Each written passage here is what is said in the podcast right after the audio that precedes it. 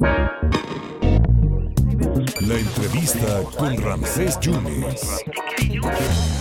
Le agradezco su generosidad al gran Rubén Cortés y su canela fina. Usted lo puede escuchar con López Dóriga, lo puede leer. Es un gran analista de temas políticos. Y hace justamente ocho días hablábamos de, la gira que tuvo el presidente en Centroamérica, en Cuba propiamente. Y ahora pone una condicionante, Rubén. Dice que si no van todos a la cumbre, él no va a ir. ¿Tú cómo estás leyendo esto, Rubén? ¿Cómo estás? Buenas tardes. Buenas tardes, Rancés. Pues, bueno, eh, yo comentábamos la semana pasada Sí. que algo así iba a ocurrir. Eh, el presidente mexicano no está, no está teniendo una relación con Cuba de eh, como la habían tenido los anteriores presidentes mexicanos, en especial Carlos Salinas, que ayudó mucho a destrabar eh, contenciosos entre Cuba y Estados Unidos. Eh, recordemos muy rápido la crisis de los balseros del año 94, que gracias a la intervención de Carlos Salinas se logró entre esos dos países eh, el convenio migratorio más importante que tienen. Entonces, era una relación, la de los gobiernos mexicanos anteriores, de gestor, gestor entre estos dos países vecinos y además con los que lleva una buena relación. Entonces ahora es una relación de subordinación porque el presidente mexicano está diciendo que Estados Unidos haga una concesión con Cuba, pero no está diciendo que Cuba haga ninguna concesión. O sea, se está portando como un empleado del gobierno cubano, no está eh, gestionando nada. Yo creo que una actitud que se le agradecería al presidente mexicano sería eh, decir que eh, Cuba libere a los presos que tiene, casi mil presos, muchísimos de ellos menores de edad, condenados a 30 años de cárcel Sí. por los por las protestas de julio, Pasado, Rancés, sí, cierto. del 11 de julio. Es Nicaragua tiene otros tantos por pedir libertad de expresión, tiene periodistas presos en Nicaragua, directores de periódicos. A ver, por favor, Nicaragua, ese país que esa dictadura que el presidente mexicano por la cual está abogando para que vaya a una cumbre de países libres sin dar nada a cambio, eh, resulta ser que ese ese gobernante, ese dictador acaba de ganar unas elecciones en las que compitió solo, porque metió presos a todos los candidatos presidenciales que había Cierto. y los tiene presos todavía. Sí, es cierto, Rubén. Oye, ¿y cuál es tu lectura de que en menos de una hora llegó el embajador de Estados Unidos a Palacio Nacional ya que le den un, un distintivo de visitante distinguido, ¿no?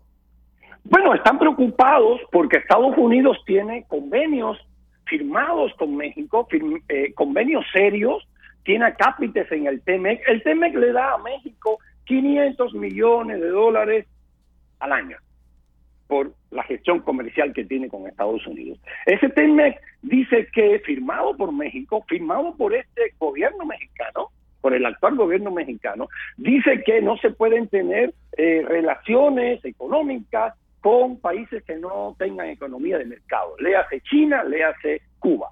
Eh, dice un acápite firmado por el presidente mexicano actual, dice que no se puede contratar mano de obra esclava. Mano de obra esclava tiene China. Todos esos muñequitos que compramos en Hamburg y todo son hechos en campos de prisioneros en China por la secta esta eh, eh, Balón, el nombre no lo sé pronunciar en, en chino mucho menos. Sí. Entonces, pero el caso es que tienen, francés, eh, eh, mano de obra esclava, lo- los chinos, eso está firmado por México, que no se puede contratar a médicos cubanos, porque esos médicos cubanos son esclavos, son personas que no obtienen el salario directamente, se le da al gobierno cubano y el gobierno cubano le da el salario que le da la gana a ellos. O sea, por eso Estados Unidos está preocupado, porque dice, a ver, tenemos una relación seria, señores, ustedes la firmaron, Sí.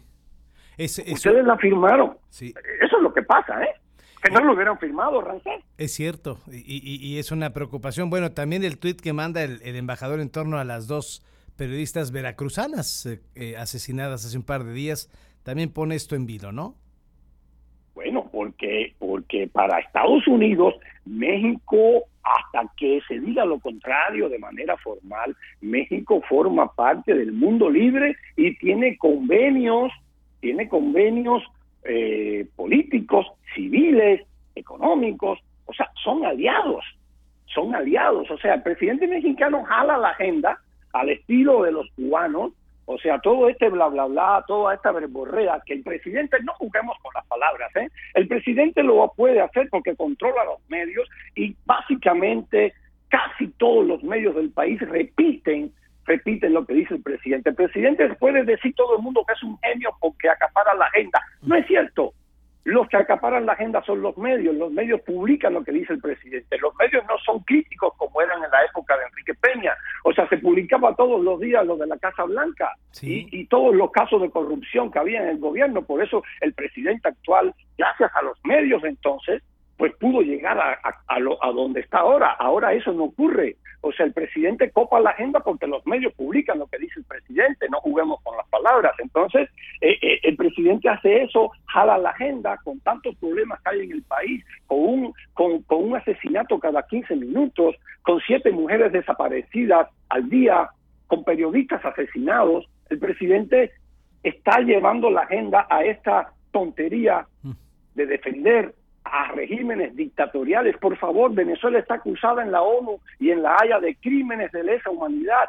Cuba tiene presos a decenas de menores de edad, 30 años de cárcel. Venezuela acaba, este, Nicaragua acaba, el dictador de Nicaragua acaba de apresar a los candidatos. O sea, imagínate, yo voy a una elección, la gano porque meto preso a los candidatos. Por Dios, eso defiende el presidente mexicano. Eh, eh, pues sí, sí, sí estamos hay un problema, ¿no? Eh, oye, Rubén, y para cerrar, también hay que tomar en cuenta que habrá elecciones intermedias en los Estados Unidos y no creo que en Miami va, va a verse bien que, que venga a la cumbre los cubanos, sobre todo la, gente cubana-americano que ya vota en noviembre, ¿no?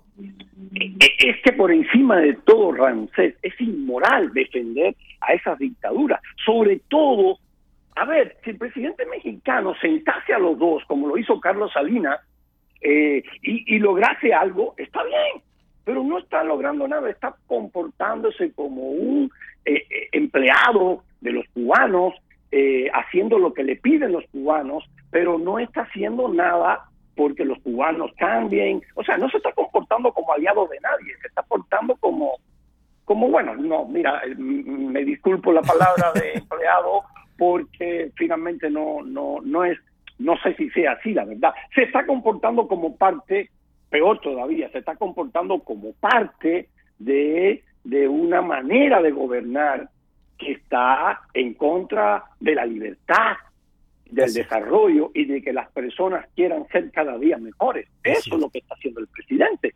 Entonces, eh, no está bien. Yo creo que, que no es incluso, no, no es digno de elogios, la verdad, no es digno de elogios. Rubén, gracias por tu generosidad a Veracruz. Muchísimas gracias, ¿eh? Gracias a ti, gracias a ti. Abrazo largo, con cariño. Gracias, gracias al gran Rubén Cortés y su canela fina platicando de esto, de esta condicionante, de esta condición que pone el presidente, de si no invitan a todos, yo no voy. Mando a mi secretario de Relaciones Exteriores, pero yo no voy. Rubén Cortés.